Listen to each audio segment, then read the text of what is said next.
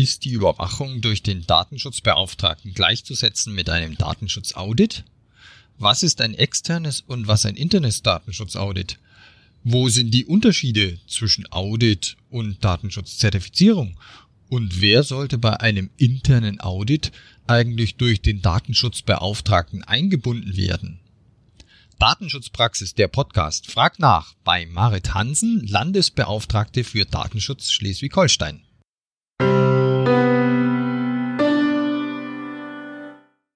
Mein Name ist Severin Putz und ich begrüße Sie zu unserer neuen Folge von Datenschutzpraxis, der Podcast. Wir setzen damit die Reihe an Datenschutz-Talks aus dem letzten Jahr fort und werden regelmäßig mit spannenden Gesprächspartnern über aktuelle Themen aus Datenschutz und Datensicherheit diskutieren. Als ausgewiesener Fachexperte und Moderator ist wieder Oliver Schoncheck mit dabei. Er ist freier Analyst und Fachjournalist und der Datenschutzpraxis schon lange eng verbunden. Hallo Oliver. Hallo Severin. Heute möchten wir uns mit dem Thema Datenschutz-Audit beschäftigen und wir freuen uns als Interviewpartnerin Frau Marit Hansen, Landesbeauftragte für Datenschutz in Schleswig-Holstein, begrüßen zu dürfen. Herzlich willkommen, Frau Hansen. Ich freue mich auch, dass ich in diesem Podcast dabei sein darf. Dann würde ich vorschlagen, wir starten gleich in unser Interview. Oliver, leg los. Ja, sehr gerne. Hallo, Frau Hansen. Das ULD, das Unabhängige Landeszentrum für Datenschutz Schleswig-Holstein, hat sich ja viele Jahre ausgiebig mit dem Thema Datenschutzaudit befasst und Datenschutzaudits bei öffentlichen Stellen in Schleswig-Holstein durchgeführt. Und bis 25. Mai 2018, wir wissen ja alle, warum gerade dieses Datum, gab es dieses Datenschutzaudit durch das ULD. Wenn wir jetzt auf den Bund schauen, im alten Bundesdatenschutzgesetz gab es einen Paragraphen 9a Datenschutzaudit. Im neuen BDSG findet man den Ausdruck jedoch nicht. Wenn wir in die Datenschutzgrundverordnung blicken, findet man in Artikel 32 die Forderung nach einem Verfahren zur regelmäßigen Überprüfung, Bewertung und Evaluierung der Wirksamkeit der technischen und organisatorischen Maßnahmen zur Gewährleistung der Sicherheit der Verarbeitung. Ein sehr langer Satz. Aber die Frage, ist damit mit diesem Verfahren zur regelmäßigen Überprüfung, ist damit dieses Audit gemeint oder ist das Thema Datenschutzaudit Geschichte? Im Gegenteil, das, das Thema Datenschutzaudit bedeutet genau, dass ein Verfahren existieren soll, um Überprüfungen intern durch ähm, jeweilige Auditoren, das können auch die Datenschutzbeauftragten vor Ort sein, äh, durchzuführen. Und äh, wir haben ja noch eine zusätzliche Regelung in der Datenschutzgrundverordnung, die Zertifizierung. Das ist eben nicht notwendigerweise etwas, wo die, die regelmäßige Überprüfung dadurch stattfindet. Das ist etwas, was wahrscheinlich nur ein Bruchteil der Behörden und Unternehmen überhaupt in Anspruch nehmen will. Äh, aber die Idee einer eigenen Überprüfung, die müssen alle durchführen. Nun gibt es allerdings auch auch ähm, bestimmte Normen, die regeln, wie ein Datenschutzaudit durchgeführt werden soll oder ein Audit an sich. Das kommt auch zum Beispiel aus der ISO-Welt. Das ist jetzt nicht äh, zwangsweise gefordert in der Datenschutzgrundverordnung. Also wenn man ein anderes Verfahren hat, was trotzdem diese regelmäßige Überprüfbarkeit gewährleistet, äh, dann ist das genauso gut. Aber in der Sache wird man gar nicht weit auseinander liegen. Und wenn man sich jetzt äh, nicht an den Normen orientiert und vielleicht ein anderes Verfahren entwickelt, um selbst ein internes, nenne ich es mal internes Datenschutzaudit äh, durchzuführen, wie, wie kann man denn sowas entwickeln? Gibt es da äh, Muster? Kann da die Aufsichtsbehörde noch Tipps geben? Oder würden Sie sagen, ist es vielleicht doch am besten, man orientiert sich an verfügbaren Normen? Wenn man eine ISO-Norm liest, ist es meistens nicht so richtig attraktiv. Und für ganz kleine Unternehmen oder Behörden mag das auch Overkill sein, dass da zu viel drin steht. Also sagen wir allein eine Prüfplanung professionell zu machen, das erfordert eigentlich, dass man ein ganzes Team hat. Das finde ich natürlich als Aufsichtsbehörde sehr schön, wenn ein ganzes Team möglichst aus verschiedenen Disziplinen sich mit dem Thema Audit und Überprüfung der, der Maßnahmen zum Beispiel beschäftigt. Aber für die ganz Kleinen ist das nicht immer realistisch. Aber man findet auch ganz viel trotzdem äh, zum Thema Selbstcheck und genau die Datenschutzbeauftragten, die ja in den äh, Unternehmen verpflichtend sind, ähm, demnächst ab 20, jetzt ab 10 Personen, die sich ständig mit Datenverarbeitung beschäftigen ähm, oder in den Behörden, wo das äh, auch bei kleineren Behördeneinheiten notwendig ist. Äh, das ist deren Auftrag ohnehin, sich immer einen Überblick zu verschaffen und zu, zu checken, ist denn alles gerade in Ordnung. Das bedeutet nicht, dass immer jeden Tag sämtliche IT-Prozesse in den Blick genommen werden können. Das wird auch gar nicht gefordert. Aber wenn man einen blinden Fleck entwickelt und bestimmte Dinge nie sich anschaut, dann ist es bestimmt auch nicht in Ordnung. Mhm. Sie haben gerade auch auf das sehr aktuelle Thema äh, ja Bezug genommen, äh, Datenschutzbeauftragte, dass äh, kleinere Unternehmen dann keinen mehr äh, benennen müssen. Wäre für die dann eher äh, der Fall, wobei ich persönlich sagen muss, äh, dass mir diese äh, Vorstellung gar nicht so gut gefällt. Aber äh, ein externes Datenschutzaudit, wäre das dann für die sinnvoll, wenn, wenn man sagt, ja, ich habe jetzt keinen Datenschutzbeauftragten benannt, aber das soll ja äh, gemacht werden, so ein Verfahren muss es geben. Wäre es dann sinnvoll, ein externes zu bestellen? Und äh, wo wäre da der Unterschied zu einer Zertifizierung, die ja auch extern erfolgen muss? Ja, die Zertifizierung nehme ich mal vorweg. Die soll gewährleisten, dass damit nachgewiesen wird, dass die sämtlichen Regelungen der Datenschutzgrundverordnung bei allen Verarbeitungsvorgängen von den Verantwortlichen eingehalten werden. Das ist gar nicht so einfach. Also eine Vollprüfung. Beim Datenschutzaudit nimmt man sich meistens bestimmte Teile äh, heraus, also Sektoren beispielsweise diese Personalverarbeitung. Oder man möchte irgendwo in die, in die Tiefe gehen äh, der IT-Sicherheit. Das ist, glaube ich, auch klar, wie denn das Sicherheitskonzept funktioniert, damit man gegenüber Angriffen von intern und extern gut aufgestellt ist. Und sowas kann man dann äh, sich einzeln herauspicken, auch wenn man sich vorbereiten möchte auf einen Data Breach Fall, wenn eine Panne zu melden ist, dass man das mal durchspielt oder wenn man leider so etwas erlebt hat und festgestellt hat, man war leider in der Vergangenheit nicht so gut. Also man möchte auch von einem Datenschutzaudit lernen. Die Zertifizierung ist eher, man fühlt sich perfekt aufgestellt und möchte dann von extern jemanden bekommen und der sagt, ja, eins plus mit Sternchen, das ist in Ordnung oder zumindest, ja, haltet alles ein, ihr seid überm Strich, in Ordnung. Äh, das ist äh, beim Audit mehr der Prozess, also das Datenschutzmanagement, was im Fokus steht. Und jetzt nochmal zur Frage, möchte man das überhaupt und möchte man das mit externer Unterstützung?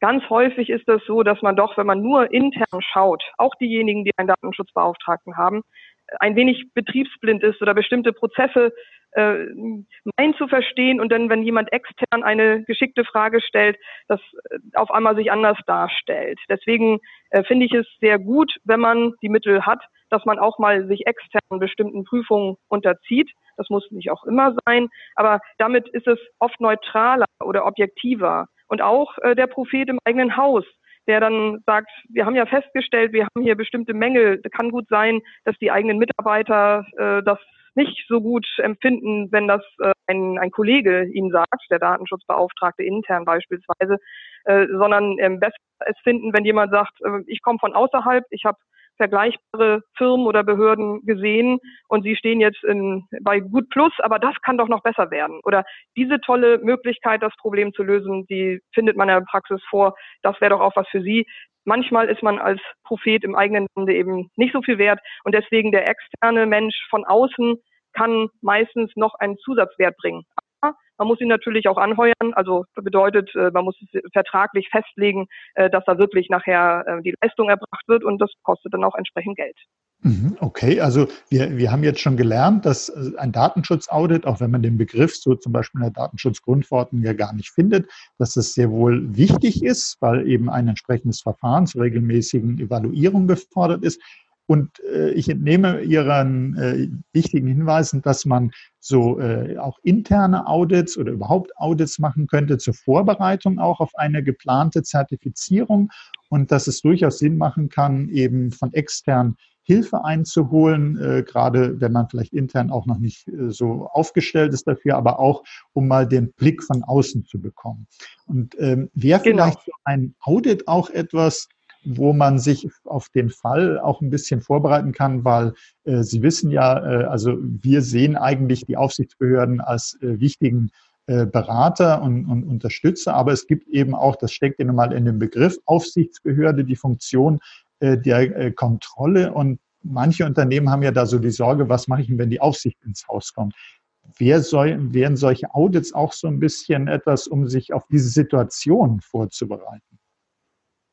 Vielleicht nicht immer nur eine Prüfsituation, das kann auch dazu beitragen, aber insgesamt, dass die Fragen, die man sich natürlich auch selbst stellen kann, wenn man die Grundverordnung liest, jetzt nochmal so gestellt werden, wie man sie möglicherweise besser versteht. Denn ganz häufig ist doch die Grundverordnung ähm, an ganz vielen Stellen zu abstrakt, als dass man wirklich weiß, was man jetzt machen muss. Also muss ich immer meinen Webauftritt verschlüsseln oder nur bei, bei Formularen Eingaben oder bei Passwörtern oder äh, wie, wie kann, was kann ich noch besser machen? Ich möchte äh, nicht, nicht nur jetzt gerade für den Moment noch einigermaßen okay aufgestellt sein, sondern für die Zukunft. Oder welche Prozesse fehlen mir noch, die habe ich noch gar nicht gemerkt, weil der Fall nicht eingetreten ist. Sagen wir, jemand möchte jetzt eine Berichtigung erwirken von außerhalb.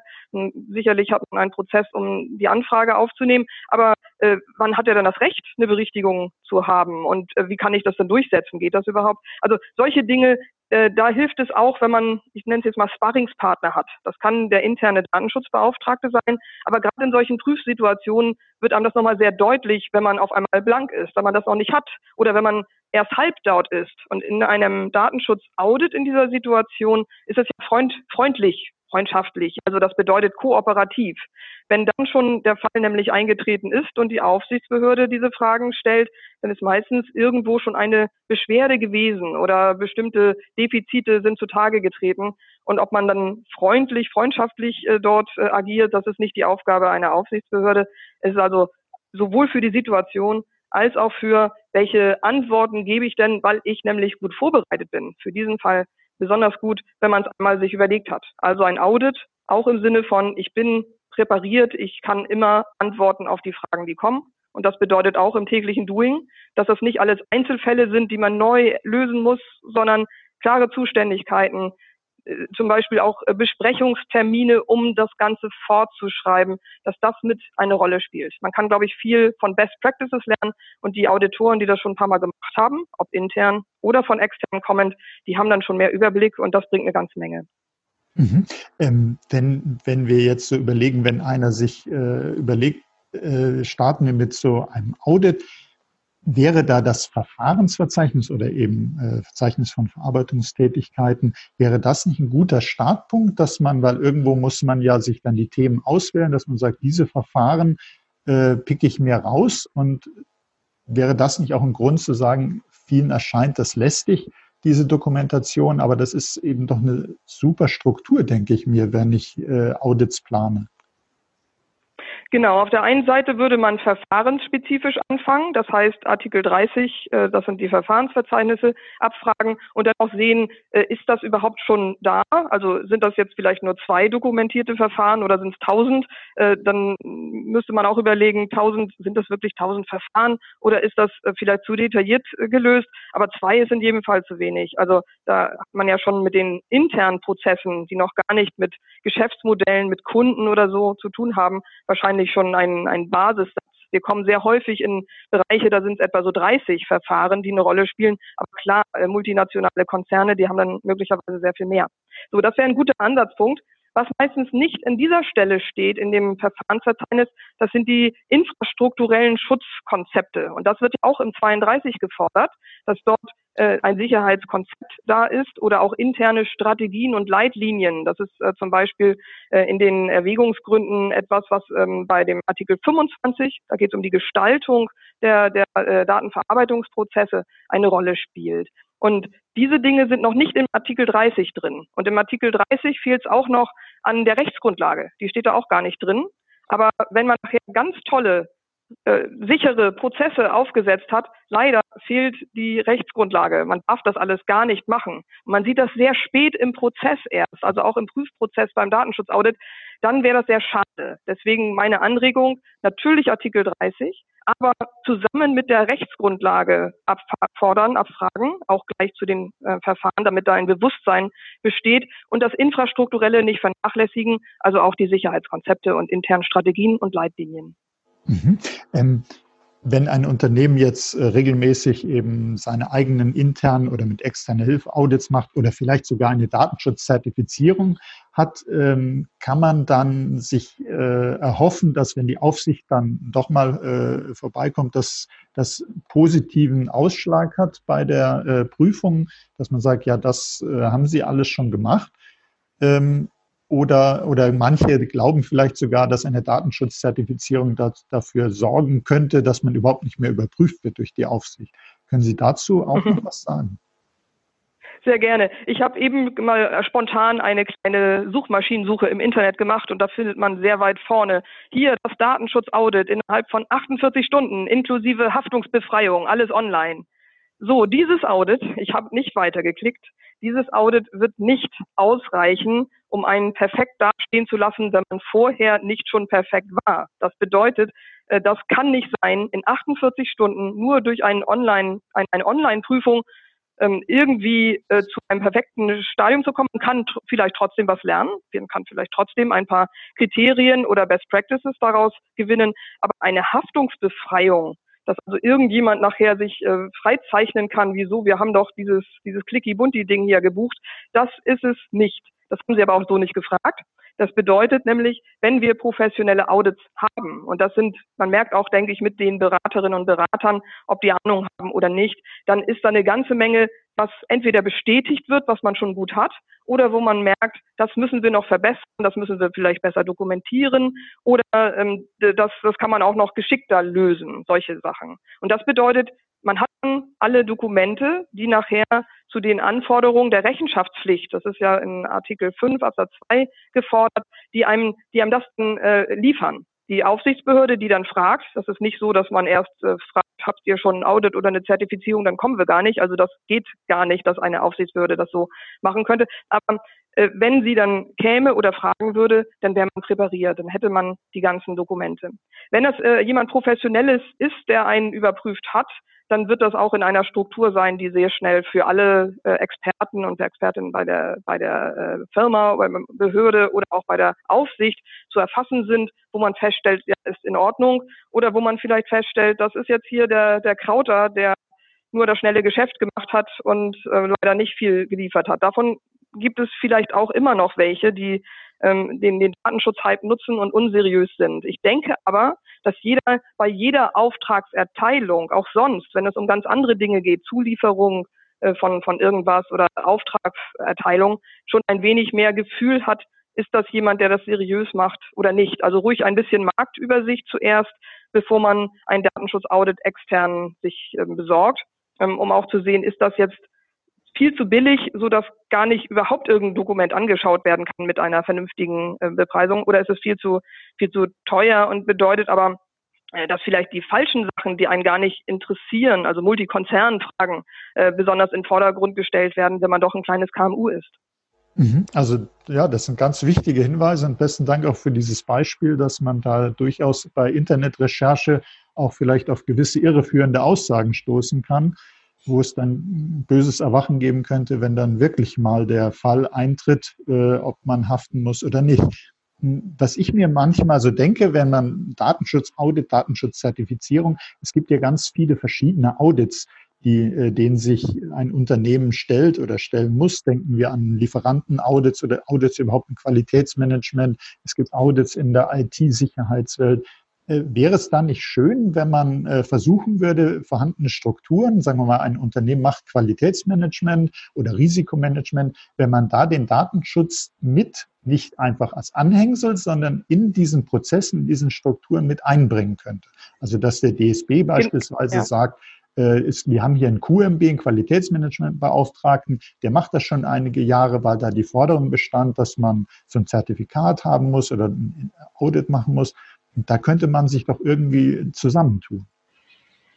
In der Tat gibt es ganz viele von denen, die die anderen Dinge anbieten, ob das Finanz, äh, Qualitätssicherung oder sonst die Audits sind, die sich jetzt auch äh, das Feld Datenschutz zu eigen machen, die teilweise auch in die Zertifizierung wollen, also als Zertifizierung äh, Zertifizierungsstelle agieren wollen, die aber auch sonst ähm, zum Beispiel Ausbildung von Datenschutzbeauftragten machen, auch ein Punkt, der da ganz interessant ähm, als Geschäftsmodell funktionieren könnte. Aber insbesondere diese Strukturen. Ich bin doch sowieso schon an der IT dran, um die Finanzdinge zu prüfen, um Qualitätssicherung zu prüfen, die das auch noch erweitern. Das halte ich erstmal für sinnvoll dass man das auch in einem Abwasch machen kann. Derjenige äh, ist vielleicht auch schon in einem Vertrauensverhältnis mit dem Unternehmen verbunden, sodass das ähm, einfacher geht, das auch zu tun. Es ist aber nicht ganz äh, ein, ein, ein No-Brainer in dem Sinne. Manchmal, wer, wer bestimmte Dinge im Blick hatte und das dann doch nur so als kleinen äh, Appendix versteht, man macht auch nochmal einen Datenschutz, habt ihr Artikel 30, Verzeichnis Ja, Check, fertig, ohne reinzugucken, das wäre dann falsch verstanden. Und es mhm. gibt auch Fälle, in denen das eine, was man besonders doll ähm, durchgesetzt hat, ein Problem für die andere Seite geben kann. Ich mache ein Beispiel. Im IT-Sicherheitsbereich, wenn man die Integrität sehr, sehr stark machen möchte, dann führt das oft dazu, dass die Daten auf eine Art eingefroren werden, für die Fachleute zum Beispiel mit bestimmten Hash-Werten wie bei Blockchain in Abhängigkeit der vorherigen Einträge, dass man die so gut sichert, dass nachher jemand, der sagt, ich habe aber einen Löschanspruch gegen diesen Eintrag, das muss berichtigt werden, berichtigt werden, dass das technisch nachher gar nicht mehr durchsetzbar ist, ohne dass man äh, alles, sein ganzes System wieder neu aufsetzt. Also das, das würde bedeuten, die IT-Sicherheitsanforderung hätte, hätte in diesem Fall äh, zwar einen, einen sehr gut ergeben, aber die Datenschutzanforderung würde sagen, ihr seid nicht aufgestellt, um diesen Prozess umzusetzen. Und das bedeutet auch wiederum, wenn man sich beraten lässt in einem Audit und derjenige hat solche Erfahrungen aus verschiedenen Feldern, der kann gleich schon checken, gleich schon sehen, dass es da möglicherweise zu äh, bestimmten Spannungen kommen kann bei bestimmten, bei bestimmten Lösungstechniken und das zum Ausgleich bringen. Also auch in, als ein Berater, der nur die eine Welt kennt, der könnte einen möglicherweise so beraten, dass seine Welt perfekt erfüllt wird aber beim anderen Defizite auftauchen. Und genauso auch, äh, wer die Datensparsamkeit nach ganz oben stellt, aber nachher nicht protokolliert hat, äh, wie die Angriffe äh, stattgefunden haben und das gar nicht dem ich nachkommen kann, das wäre falsch verstandener Datenschutz. Also wiederum ein bisschen, wer in diesem Bereich aktiv ist, ruhig die anderen Bereiche, ich nenne sie nicht Randbereiche, sondern so verschiedene ähm, Optimierungsideen ähm, aus den anderen Bereichen, Qualitätssicherung, IT-Sicherheit und so weiter, äh, wer das alles mit im Blick nimmt, der kommt nachher zu den Lösungen, die auch insgesamt praktikabel sind und nicht nur in einem Einzelfokus nachher erfolgreich waren. Und deswegen gut, wer das sich anguckt, aber nicht gleich automatisch denken, der kann das eine, der kann bestimmt auch das andere. Der soll das dann auch ähm, ja anbieten und dann möchte man auch mal reingucken, ist das denn erfüllt. Okay, also ja, ganz wichtiger Punkt. Also vielleicht könnte man es so kurz zusammenfassen, Synergien bei den verschiedenen Audits nutzen, aber auf Widersprüche achten, weil es eben unterschiedliche Schutzziele auch gibt im Datenschutz und der mhm. IT-Sicherheit. Aber eben die Synergien sollte man schon nutzen, weil die Aufwände sind ja nun mal auch gerade für kleinere äh, Unternehmen äh, doch halbwegs hoch. Und wenn schon was da ist, kann man das ja nutzen. Vielleicht eine letzte Frage von meiner Seite. Und zwar, wenn man sich jetzt vorstellt, man macht äh, vielleicht Audits mit einer gewissen Regelmäßigkeit, dass man sich vornimmt, das machen wir jetzt einmal im Jahr, so ein internes Audit. Gibt es auch sowas wie ein anlassbezogenes Audit, also dass man bei bestimmten Situationen sagt, jetzt sollten wir aber hier mal nachgucken? Und wenn ja, haben Sie da Beispiele, Anlässe, wann so ein Audit Sinn macht?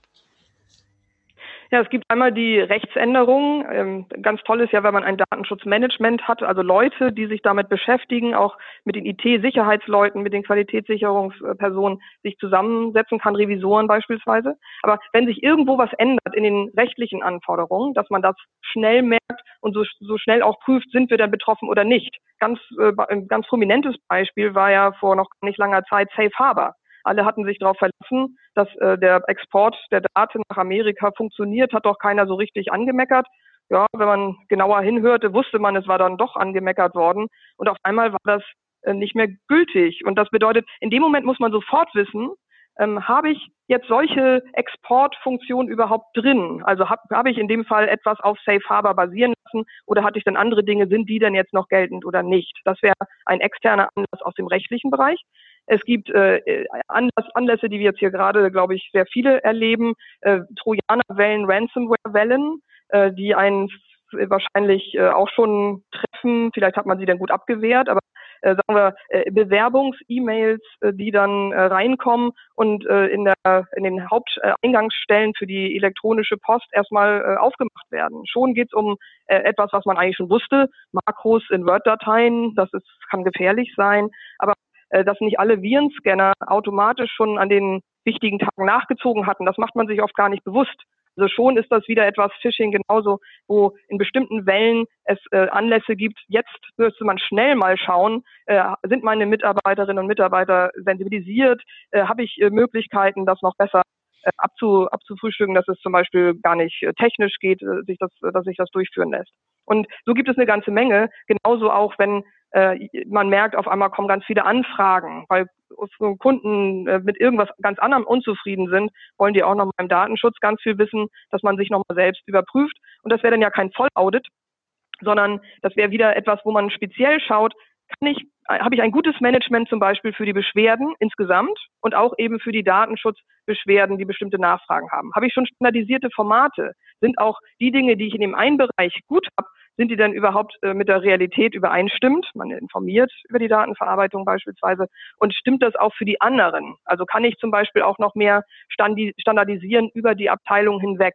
Das haben die großen Unternehmen häufig gelernt äh, beim Aufräumen zum 25.05.2018. Äh, das war zwar alles irgendwie vorhanden, aber noch nicht vereinheitlicht und man konnte es viel besser machen. Auch das könnte ein Audit äh, ähm, voranbringen. Oder natürlich auch, wenn sich in der Unternehmensstruktur etwas ändert. Die Zuständigkeiten, sind denn noch alle Dinge so da, wie man sie eigentlich braucht? Das kann für seinen einzelnen Datenschutzbeauftragten äh, schnell unübersichtlich werden. Und es kann auch sein, dass ihm immer erzählt wird, ist alles in Ordnung. Aber wenn man dann genauer hinschaut oder auch von externen Fragen stellt, dann merkt man, das ist nicht so. Also ich sehe ganz viele Anlässe, aber auch in einem regelmäßigen Einjahresaudit zum Beispiel äh, würde man ja auf solche Ideen äh, kommen oder würden die vielleicht abgefragt werden. Ja, Frau Hansen, ganz herzlichen Dank für diese äh, tollen Beispiele. Da hat man gleich vor Augen, wie man das Thema Datenschutzaudit angehen kann, dass da wirklich viele Anlässe gibt. Und ich fand das wirklich sehr interessant und wertvoll, Ihre Hinweise für unsere Zuhörerinnen und Zuhörer. Schönen Dank von meiner Seite. Ja. Gern geschehen und wir stehen auch gerne für, für Nachfragen zur Verfügung, leider nur in Schleswig-Holstein. Das bedeutet, äh, deswegen ähm, kann man sich auch bei ganz vielen anderen natürlich Aufsichtsbehörden oder auch so im Internet äh, sehr gut informieren. Und ich glaube zum Beispiel auch über das Bundesamt für Sicherheit in der Informationstechnik gibt es zum Glück schon ganz viel, dass einem die Arbeit nicht so erschwert wird. Zu einem Punkt hätte ich noch mal eine Nachfrage. Ähm, Sie haben äh, mit, zu externen Datenschutzbeauftragten, ähm, denke ich, auch da den Schlenker gemacht, äh, wo Sie gesagt haben, ja, es gibt ja so Angebote, da kann man im Internet äh, schön eine Fragenliste ausdrucken und dann hakt man die ab und äh, dann hat der, ist sozusagen der externe Datenschutzbeauftragte hat sein Audit durchgeführt. Ähm, mhm denken Sie auch, ein Datenschutzaudit sollte auf alle Fälle auch einen Live-Aspekt haben, Vor-Ort-Charakter haben ähm, oder braucht es das vielleicht nicht? Man kann solche Selbstchecks natürlich machen und man kann auch sich ähm, durch bestimmte nur Abfragen, Selbsteinschätzung bei, ich klicke das irgendwie an oder im Interview wird das dann niedergelegt, äh, kann ich das zwar tun, aber ganz viel wird man dann nicht finden. Und auch mhm. ganz viel wird nicht sichtbar sein. Das bedeutet, bestimmte Arten des Audits, äh, die können äh, so funktionieren. Manchmal wird man aber so weit gehen, auch ähm, zum Beispiel Mitarbeiter dazu zu befragen, ob, wie, wie bei denen der Eindruck ist, ob das jetzt klappt oder nicht. Das ist natürlich viel aufwendiger. Wir kennen das auch im Bereich der Gesundheitsvorsorge, dass auch dort so ein paar ganz allgemeine, jeder klickt mal sich irgendwas durch oder so Selbsteinschätzung, äh, Verfahren sind, die sind ziemlich billig. Man kann auch davon was lernen. Man kann auch selbst das nehmen als Datenschutzbeauftragter intern und das verwenden. Aber wenn es intensiver sein soll und auch dichter an der Realität, dann äh, regen wir doch stark an, dass auch ein Blick direkt vorgenommen wird. Aber auch da, äh, manchmal ist es so, dass äh, denjenigen nur das gezeigt wird, was denen gezeigt werden soll. Die müssten dann natürlich auch nachfragen.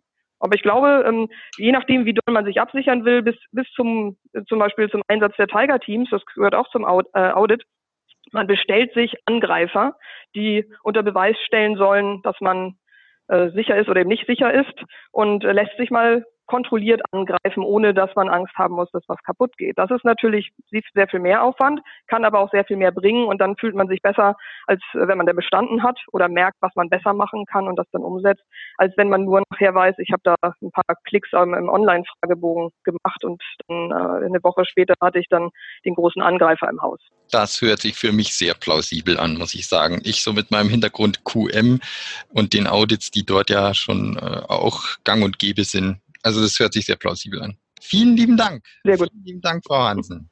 Vielen lieben Dank, Oliver. Bis zum nächsten Mal. Bis zum nächsten Mal. Es hat mir viel Spaß gemacht, Ihnen zuzuhören, Ihnen beiden auch. Und bis zum nächsten Mal wieder, wenn wir wieder ein Datenschutzpraxis der Podcast-Folge abdrehen.